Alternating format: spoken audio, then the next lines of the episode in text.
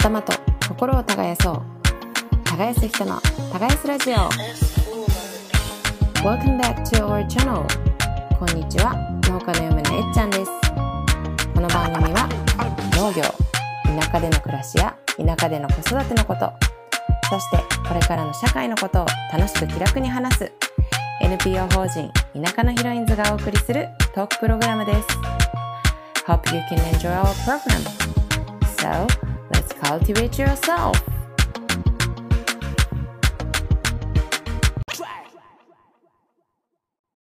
はい、始まりました。耕す人の耕すラジオ。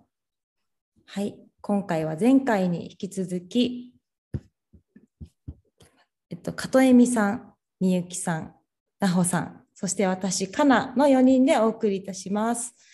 前編ではちょっとあの自己紹介だったりとか、まあ、お互いのことが知られ知れる質問を通してお話をしたんですけど、後編は今の、今ちょうど収録しているのが10月のまあ、中旬下旬っていうところであの、まあ、秋の収穫真っ盛りというところだと思うのでじゃあ秋のお話今の秋のお仕事どんな感じですかっていう話をしていきます。はい、秋の収穫というテーマなんですけど今みゆきさん収穫真っ盛りなんじゃないですか、あそうですね。うちはさつまいも農家なので9月10月の2ヶ月間ぐらいかけてずっとさつまいもの収穫をしています。あの天気が続く限りひたすら芋を掘ってます、じゃあもう秋はし本当に収穫作業の秋っていう感じですかね？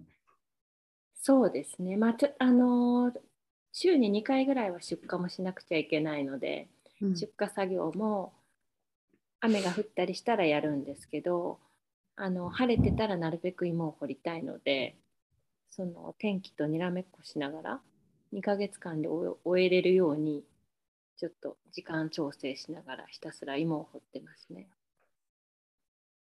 なるほど。えー、エミさんも今はお米収穫で言うとどういうところですか？そう今まさに稲刈りシーズンで9月の後半ぐらいから11月の頭ぐらいまでですかね。結構稲刈りがずっと続くんですけどまあだ長い。からそうそう長いんです。もう規模がやっぱり少人数で大規模をやってるのでなかなか終わらないっていうのが現状なんですけどでももう大体こう社員さんが育ってきてあとパートのおばさんとかも本当になんか面白く一生懸命やってくれるんで私はもうほとんど農業の方はここ1年ぐらいほぼあんまり携わってない状況でもうビールとビール屋さんも最近始めたのでもうそこに全集中っていう感じですかね。なんかもうオープン、お店をオープンしたの8月末なんですよね。なのでまだ本当に出来たてほやほやで、ひどい時は 14時間ぐらいお店で働いてたり、やばい日がありますね。やっぱバイトさん急にいや来れないとか、はあ、子供がね。熱出しちゃったとか、するともう朝から投資でいたりとか。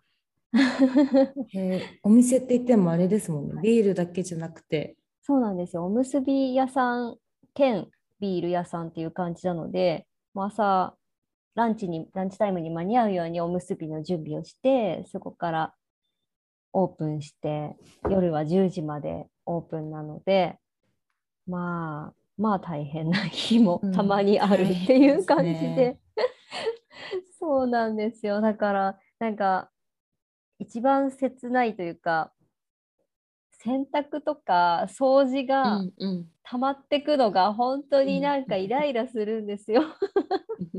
わかるわかる。すごい山山盛りのね。山盛りだし、もう。しかも子だくさんだしね。そうなんでですすよ。よね。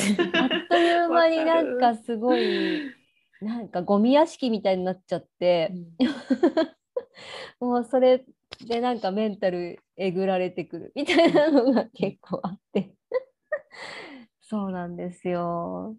なので干してあるのから持ってって方式です。そうですそうですそうです。そこから子供は取って来て、洗濯機にまた入れるというそんなサイクルもあったり。うん で、なんかえっ、と昨日までがあ違う日曜日までがとてもうん忙しくてですね。なんか今年から始まった福島での音楽フェスがあるんですよ。うんそれができて、まあ、そこに出展させていただいて、まあ、怒涛の2日間 ひたすらに朝から夜までビールを継ぐというのをやって、はい、今週に入って少し緩やかに私の生活が戻ってきて、うん今日は掃除をできたのでちょっと幸せな気分ですね。はいお、疲れ様でした。お疲れ様でした 本当ですね。お疲れ様でした。こんな感じでした、私の最近は。なるほど。本当収穫だけじゃなくて、そこに重なるようにいろんなねことがあった秋っていう感じですかねね。頑張った私っていう感じですね。すごい。全部黄色。はいや、あの、全部黄色そうね、ます。あれですよね、かテーマカラーが黄色っていう片弓さん、今 T シャツもそうなんです。たまたまちょっと恥ずかかしいですね。黄 なんか秋っぽい感じが してました。すいません、ちょっと色がうるさくて申し訳ないです。じゃあ、なほさんの秋は今どんな感じですか？はい、えっと、6月ぐらいに植えた、えー小豆が収穫期を迎えて、えっと、今、そのカフェで働きながらなので、なかなかあのカフェを休む時って子どもの何かが参観日とか、なんか、うん。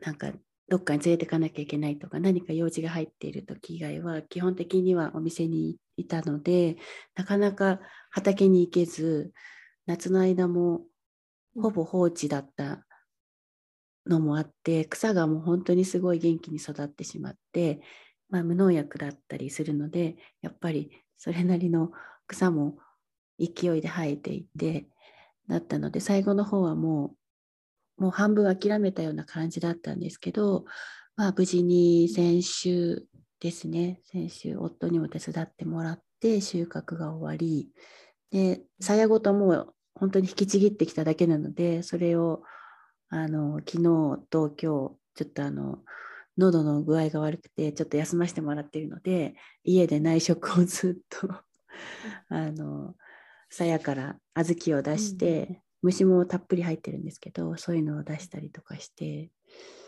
やってるぐらいですかね。その本当に片見さんやみゆきさんみたいなね あの農家ではないから本当に趣味程度なんですけど、えめっちゃから出すのって、うわあですうん鞘から出すのってうん乾燥させた、ねうんあれをポンポン叩いて出してる。うんうん、なんか一個ずつ割って出してる。地道ですね。すごいね。とんでもなく時間が、そう、時間がすごいかかっちゃって、そうか、叩けばいいのか。なんか昔のおばあちゃんうちのね実家のおばあちゃんのイメージだと秋ってこう、庭になんかむしろの上にこう、うんうんうん。干してあってそれをなんかこういう木槌みたいなのでポンポンポンポン叩いてしてたイメージがあるんだようね。ん、多分そういう道具とかきっとあるんだろうね。あるんでしょうね。今はほとんど機械なんだろうけどね。あうちも小豆作ってるんですよ。あ、今年からなんですね。うんそう初めてさつまいもの添削にうんうんうん。試しに4単ぐらいかな作ってでももうそれはお米農家さんに委託であの収穫したりその脱穀？脱穀とも違う機会があるんですね、ね。うんうん、機械があってしてもらうんだけど。うん楽だろうな。うん。機会があったら。機会があった。でもやっぱりその私おばあちゃんが縁側に干してたあのイメージがすごく強くて、あれやりたいなとか思ってるんだけど すごいあの豆よるのって気のと遠くなる作業だよね。そうでもねあのなんていうのかな小豆色本当に小豆色の、うんうん、なんか可愛い色のが出てくると、うん、本当にね可愛くってテンションが上がる。そううん。下の娘があんこが大好きでうん。で畑に連れていくとその小豆をねなんかつまんでそのまま食べようとしたりとかして。あの畑で取った段階ではもう結構可愛い硬くなってるってそうもう収穫時期がね、もう遅かったからカラカラ小豆ってこう一気に収穫できないらしいんですけどもう、うん、色づいてきますよね、だんだん。ほとんどもうこぼれ落ちるぐらいまであ放置してたから、ーもう一気にもううん、落ちちゃってて。うん。で最後はもう全部引っこ抜いて固めといてそこからまた鞘だけ取りに行ったりとかして、うんうん。うんそんな感じで。じゃあ、ここからまたあんこになるのが。そうなんです。あんこにね。あんこにしてお餅つきで食べたいっていう、わあ、いいですね。うん、食べるものお多いですよね、今。多いです秋は収ね。穫の秋だから。うん、うん。私はえ収穫の秋といえば、まあ、あの農作物もあるんですけど今家の庭に栗がなってて、でもなんか栗大変ですね。これ栗でなんか去年多分みゆきさんがなんかうん。モンブランを栗から作ってるのがすごい印象的で、今年やりたいなと思ってうん。あの、まあ、栗拾ってちょっと渋皮煮を、まあ、夜な夜なしてみたんですけどうん。なんかどどうやって作りました？あれ。渋皮煮を作るのがすごく大変なので、はい。普通に生栗を蒸してで皮からこう身をほこうスプーンでほじくり出して、身だけにしたものに、あのお砂糖とか牛乳とか入れてもうバーミックスでビーッとこううん。それで滑らかにしちゃうと、その後の裏ごしもすごく楽なので,、うん。でそこにちょっとクリームとかを混ぜてなるほど。絞りやすい硬さにしてから絞る。と結構それっぽく美味しくできました。えー、ちょっと。地道だよねでも栗の作業もね。地道ですね。ね。美味しいんだけどね。はい。初めてやってみて渋皮煮を。なんかこういうあの筋とかを こうやって取ったりとでか、そう何回も何回もお湯こお湯変えて茹でこぼしてね。はい。いや、ちょっと、初めてやってみて、ちょっとまだ渋かったんで、やっぱちょっと修行が足りないなと思って。はい何回回もやるんだよねあれねお湯変えるの。なるほど。ね、やっぱり美味しいものは多いですけど、なんかそこにたどり着くまでが長いなって思いました。手間暇がやっぱかかるんだね。うん。あれっていうところと、あと、そう、あの、個人的に本当に今日起きた話なんですけど、はい。えっと、私もあ畑を借りて今家庭菜園をしていてまあ一旦くらいやってるんですけどであのそのうち結構さつまいもが私も大好きなので、さつまいも2畝植えたんですよ。だいたい200本くらいうん。あの買ってきて苗を。で植えたんですけどあのイノシシに全部食べられました。え 結果ー切ない。切ない。そう。4日前。うん。はい。あ、そう、4日前に1回収穫をして、だいたい、まあ、シルクスイート、うん。まあ、うん50株くらい、まあ、4分の1くらい収穫して、まあ、その時、もうなんかちょっと、あの、イノシシの気配があったというか、あちょっと入られたらっていう感じだったんですよ。まあ、一応、周りにネットはしてるんですけど、ちょっと弱くなってた部分があって、入られてて、これはちょっといけないなと思って、まあ、ちょっと今忙し昨日まで忙しかったのでいやちょっとこれからまた収穫しようと思って今日畑に入ったら、はい、あの全部食べられてました。な何頭ぐらい入ったんだろうね全部食べるってどうなんですかねでも絶対一人で食べる一人っていう量じゃか、ないよねそう、一人食べる量じゃないんですよ。親子とかかな。いやー、ちょっと多分、ちょっと考えてるのは、まず一頭入って、ちょっと味見して、うんその後なんか仲間に、ちょっと噂というかここ入れるぞ、みたいな感じで、夜中に入ってきたのかなと思って。ショックだね。ショックですね。いや、でも、勉強にはなりました。なんか、イノシシとか、まあ、鹿とか、まあ、獣害の噂は聞いてた。まあ、うん鹿は被害があったんですけど、そうイノシシをうん実際になんかいるってことはあんま考えてなくて、なんか時期、旬になるところを、本当タイミングを見計らってくるんだなっていうのがびっくりしましたね。たところにね。はい。いや、賢いうな。ちもイノシシ出るで出るようになって、ここ5年ぐらいで出るようになったんだけど、はい。本当に賢くて、あのー育苗？あのーはい。刺し目をしてうん苗をこうどんどん増やして育てていくのって2月とか3月でその刺したこう根っから刺した苗にちっちゃいお芋がつき始めるんだよね最後の方5月ぐらいにそれは育苗用の苗なんだけど中い。にもうちっちゃい芋ができたくらいに一回育苗ハウスにも入られたことがあって。それまでは全然こう音沙汰なしだったのに中に芋ができ始めたってわかるのかと思って。でも鼻がいいからねやっぱりね、花なんですね。うん、それはすごい。うん。やっぱりどんどんほ北に北に行って北る上してる。ですよね。え？出る？福島とか長野も。めちゃめちゃ出ますよ、福島も。あまあ、やっぱり田んぼにも平気で入ってくるんで、ーうんやっぱり電作は山手の方はつけてます。山手の方はだねうん町の方は大丈夫だけど、まあ場所にもよりますけどね、でもお猿さんが出たりするし、えー、猿は熊さんも出たりするし、熊もいるんだ。はい。なので、ですやっぱりいろんなさまざまな あの動物にやられてますよ。うんなんかやっぱりタヌキとかハクビシンとかもいっぱいいますし。うん、そうなんです。狙われてます、本当に。うんなこちゃんのところはうちの方もクマとか、うんイノシシは見たことはないんだけれど結構柵をみんな電気柵してるから、うんうんやっぱりいるんだと思うんですよね。うん。何が、うん、日本全国あるんですね、うんやっぱり。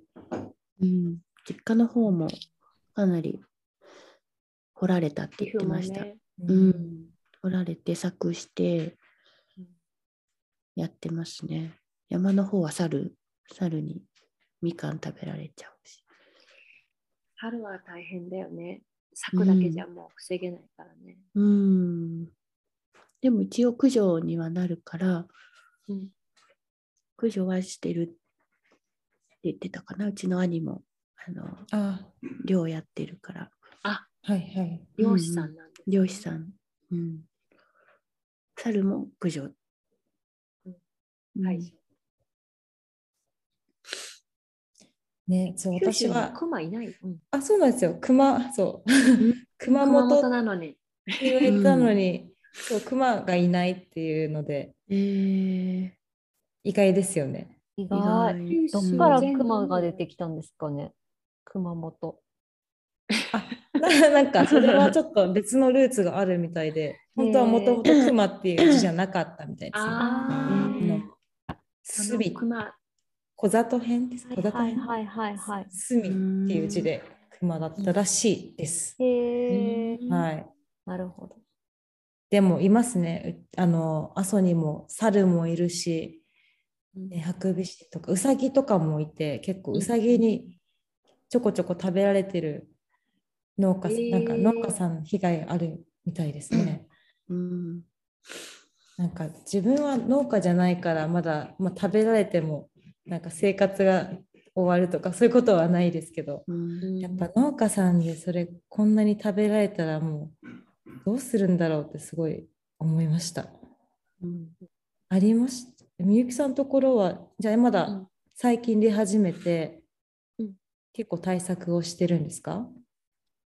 そうなんですよ。うちもさつまいもなので、た本当に死活問題で、1割食べられたらもうあの経営成り立たないだろうっていう感じで、だからもうすぐみんながそのそれこそあのうちの地域があの戦後の開拓地なので今住んでる人たちの、まあ、ほとんどがもともと農家で今もう引退されててもおじいちゃんたちは農業してるとかそういう地域なのでみんながその地域として自分事として捉えてくれやすいのかな。って、うんうん。なんか町とかだとあんまり農家じゃない人はそんなにあのすぐに実害及ぶわけじゃないし、はい。実害対策って言っても全員がこう一致団結してやるって難しいんですけどうちの地域はみんなが自分事として捉えてくれて死活問題なので、はい。あとあの開拓地なのでなんか山の中の一一部分が全部畑になっててどこもこう山と隣接しているのであのそこをぐるっともう集落ごと囲っちゃおうってみんなで。あの一致団結して、ね、見回り当番とかも決めたりして。多分そううまくいくかいかないかってそこでなんか自分とこの畑全部1枚ずつ覆うってすごく大変じゃないですか面積多いし、はい。でどうしてもひどいとこは畑ごと覆ってるとこもあるけどまずその前に地域を全部山との境目を全部囲っちゃって、なるほど。はい、でしたのが良かったのかあの本当に一番ひどかったのは何もしなかった1年目だけでそこからはもう毎日見回りして出たらすぐに、あの電気柵とか固定柵とか強化したりしてでその地域の一緒にやってるメンバーの中で漁師さんも狩猟免許取って、漁してうあの罠の方ですね。罠かけてくれたりして年間結構何十頭も取れるんですけど、中に入ってきて被害が広がるってことは結構食い止めれてる。でもそこにかかる労力だからすごいですよ。見回りから電気柵、うんと草の管理。へーうんなんか見えない労働ですもんね、それ見も。えないの、そうそう。あの何のこう被害を、ね、防ぐっていうだけで何のこう収穫物があるわけでもないけど、そこにかけてる時間ってすごい。うんうんね、結構、イノシシとか、あの獣害トークで盛り上がってしまったんですけど、そうですね。うん。美味しいですけどね。ね食 食べますそうそう。それも収穫かなと思って。うん食べますか、皆さん。うんジビエとか。うん食べます。いただく機会が多いです。うん本当ですか？なんか福島ずっとその、なんですかね、放射能とかの問題で、うんうん。あでも食べれないみたいなのがあったんで、そうなんですね。そうなんですが、農家始めてすぐぐらいなので、あ、なんかいまだに食べる機会を逃してますね、地元のそういうものを。うん。なるほど。中にはもちろん食べてる方もいらっしゃるとは思うんですけど、うん。そうなんですよ。だからね、増える一方なんですよ。うん、ねありますね。ね。うん一時期は、イノシシと豚のハーフみたいな子うが、んうん。イノブタさんがうんすごい多かったとか噂をうん聞いたりしました。うん。なので、なんかうちの若い社員の子もうん。何年か前から罠漁をうん。取って、なんかうちに檻を置いてあります。うん。まあ、そこでもまだ見たことはないですけど、うんそうなんですよ。結構問題ですよね、そういうのも。やっぱり。食べれないっていうね。そう、やっぱりね、食べれなかったら取らん、まあ、お金になるので、取る方も中にはいらっしゃると思うんですけど、なんかね、ただ、そう、なんか殺しちゃうだけっていうのもちょっとなんかかわいそうな気がしますよね、ちょっとうん。なんか広まるといいですよね、もうちょっと。うん、なんかジビエ料理とかが。そうです、ね。なんか調理次第で全然美味しいんだなっていうのはうん初めて知りました。処理もだよね。そのあ、そうですよね。あの仕留めてすぐ血抜きするとかなんで、ねうん。なほちゃんのお兄ちゃんがさばくのね、うん。そう、今年のお正月も鴨をあの目の前で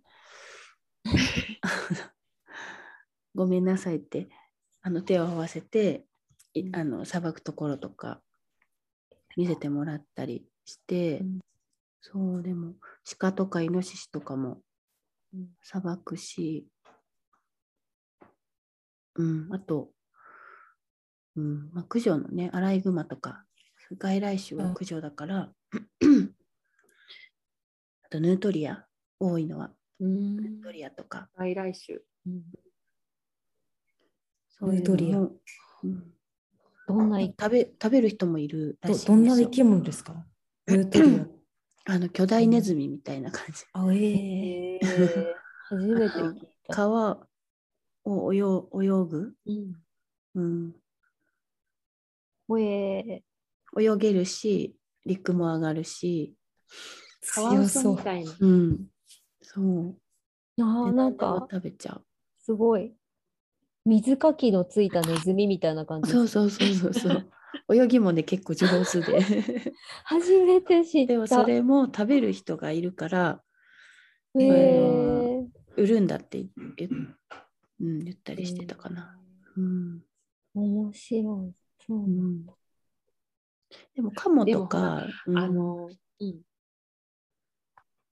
うん、うん何なんだろう。あのほら今配合飼料とかが上がってるじゃんあの畜産の餌になる配合飼料とかが今ねすごく上がってるから価格が、うんはい多分ね、うんあの畜産の人とか養鶏とかね、豚飼ってる人みんな採算合わないんだろうなと思あうけど、ーねジビエ食べたらね、うんうんいいと思いますよね。うんですね。もっとジビエ食べたら。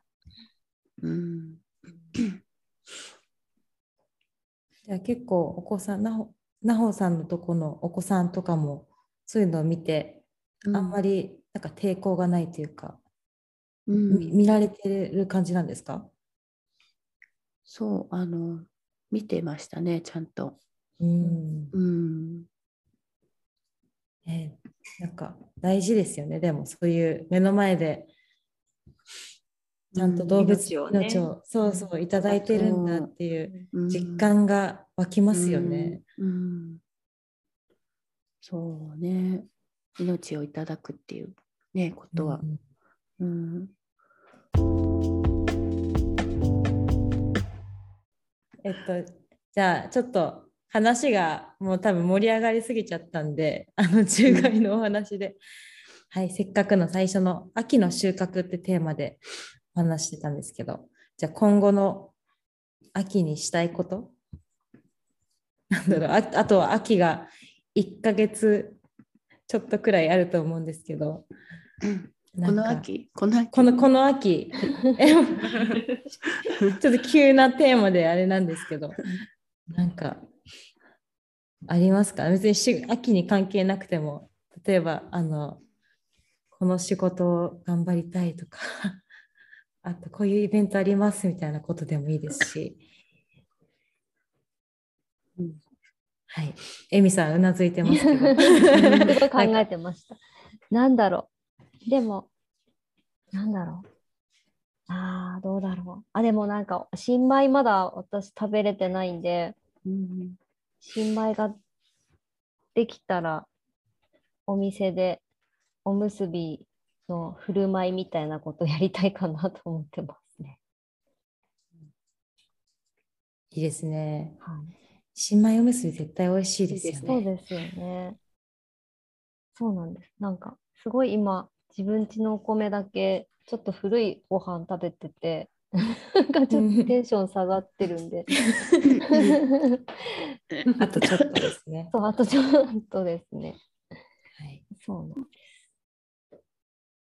なほさんありますか？うちも新米になりました。おめでとうございます。あの買ったやつですけど、美味しいですよね、やっぱり。うん、秋にしたいことは、とりあえず小豆を全部選別終わってあんこにして食べてなんかエナジーバーを作ろうと思ったんですけどあと雑穀もあの同じあの畑借りてるところ大きいところでやってるので雑穀を使ったなんかエナジーバーを作ろうと思ったりしているのでなんかそういうのをちょっと考えてやっていきたいなと思います。いいですね。ちょっと写真とか楽しみに見てます。はい、じゃあ、みゆきさんありますか？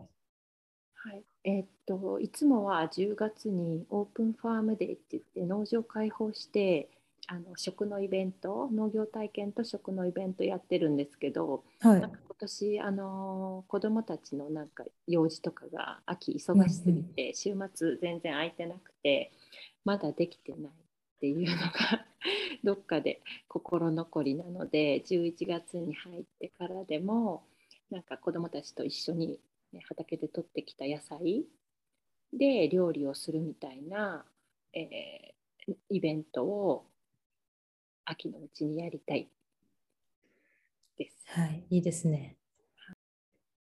私は、そうですね、ちょっと11月が結構、うん、大事な月というか、あの大豆の収穫をするのでで今年はあの自分だけじゃなくてなんか大豆のオーナー制っていうのをやっていて、あのお店のお客さんを中心になんですけど一緒に種まきからあと、まあ、収穫して味噌作りをするっていうあのイベントというかやっていてワークショップなんですけど。であのもう収穫11月にできないと味噌ができないので それこそ脱穀とかあの、まあ、みんなで今回やるのであの機械とかあんまり使わず、まあ、昔ながらの足踏み脱穀機とかそういうのを使ってやろうとしていて、私自身ほとんど経験がないのでちょっとそこを今教えてもらったりとかどうにかそのそのイベント収穫イベントを成功させるために頑張りたいなって思ってます。多分次回の配信くらいまでにははい。収穫ができてるのかもしれないので またご報告します。じゃあ皆さんのあの実りの秋となりますように。あとはい、はい、忙しいと思うんですけど、まあね、家事も仕事も農業も、はい、じゃあ頑張っていきましょはい、はうという感じで。ありがとうございます。はい、はい、特にエミさん。大丈夫です。大丈夫ですか？よかったです。じゃあ今日は、はい、この4人でお送りしました。また、耕す人の耕すラジオ、はい、お聞きください。ありがとうございました。ありがとうございましありがとうございた。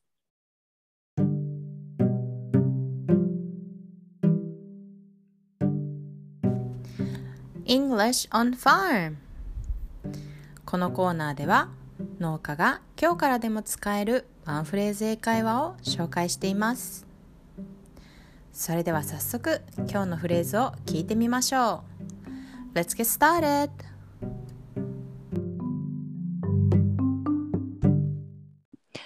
What kind of rice do you sell? We sell koshihikari as brown rice and white rice. Nice. I'd like to buy brown rice for my health. どんなお米を売ってるんですか？コシヒカリを玄米と白米で売っています。いいですね。じゃあ健康のために玄米を買います。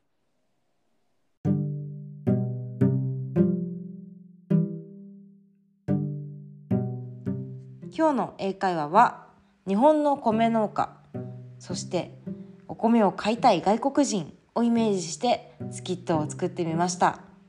ちょっと短いんですけど。はい。やっぱり日本の農産物といえばお米ですよね。でも意外とお米の種類の言い訳だったりって知らないと思うんですけどお米日本のお米は海外では玄米そして白米としてどっちも流通されているそうです。でこの言い訳はまあ見た目通りめちゃめちゃ分かりやすいんですけど玄米はま茶色いのでブラウンライス白米はまあ直訳ですね。white rice と言い分けられています。他にもちょっと調べてみたんですけど胚芽米という種類も割と出回っているそうで玄米の中でも胚芽の部分だけ残して精米したもの。これが胚芽米です。で胚芽は英語で germ なので germ rice という名前で出回っているそうです。はい。なんかね日本の農産物が海外ではどんな感じで出回ってるのかなってなんか調べるのがとても面白かったので是非皆さんも英語で調べてみてください。そしてまあもう一つポイントが健康のためにというフレーズですね。For my health です。えっ、とねこれは結構教科書でも品質する定番フレーズだと思うんですけどもまあ自分が自分のためにいいっていうのは good for my health ですけどなんか例えば子供に食べさせたい時とかなんかは It's good for your health なんてあの my your っていうふうに変えて言い換えて使うこともできるフレーズです。ぜひ覚えておいてください。はい、じゃあ最後にまた英語のフレーズを聞いてお別れです。What kind of rice do you sell? We sell コシヒカリ as brown rice and white rice. Nice. I'd like to buy brown rice for my health.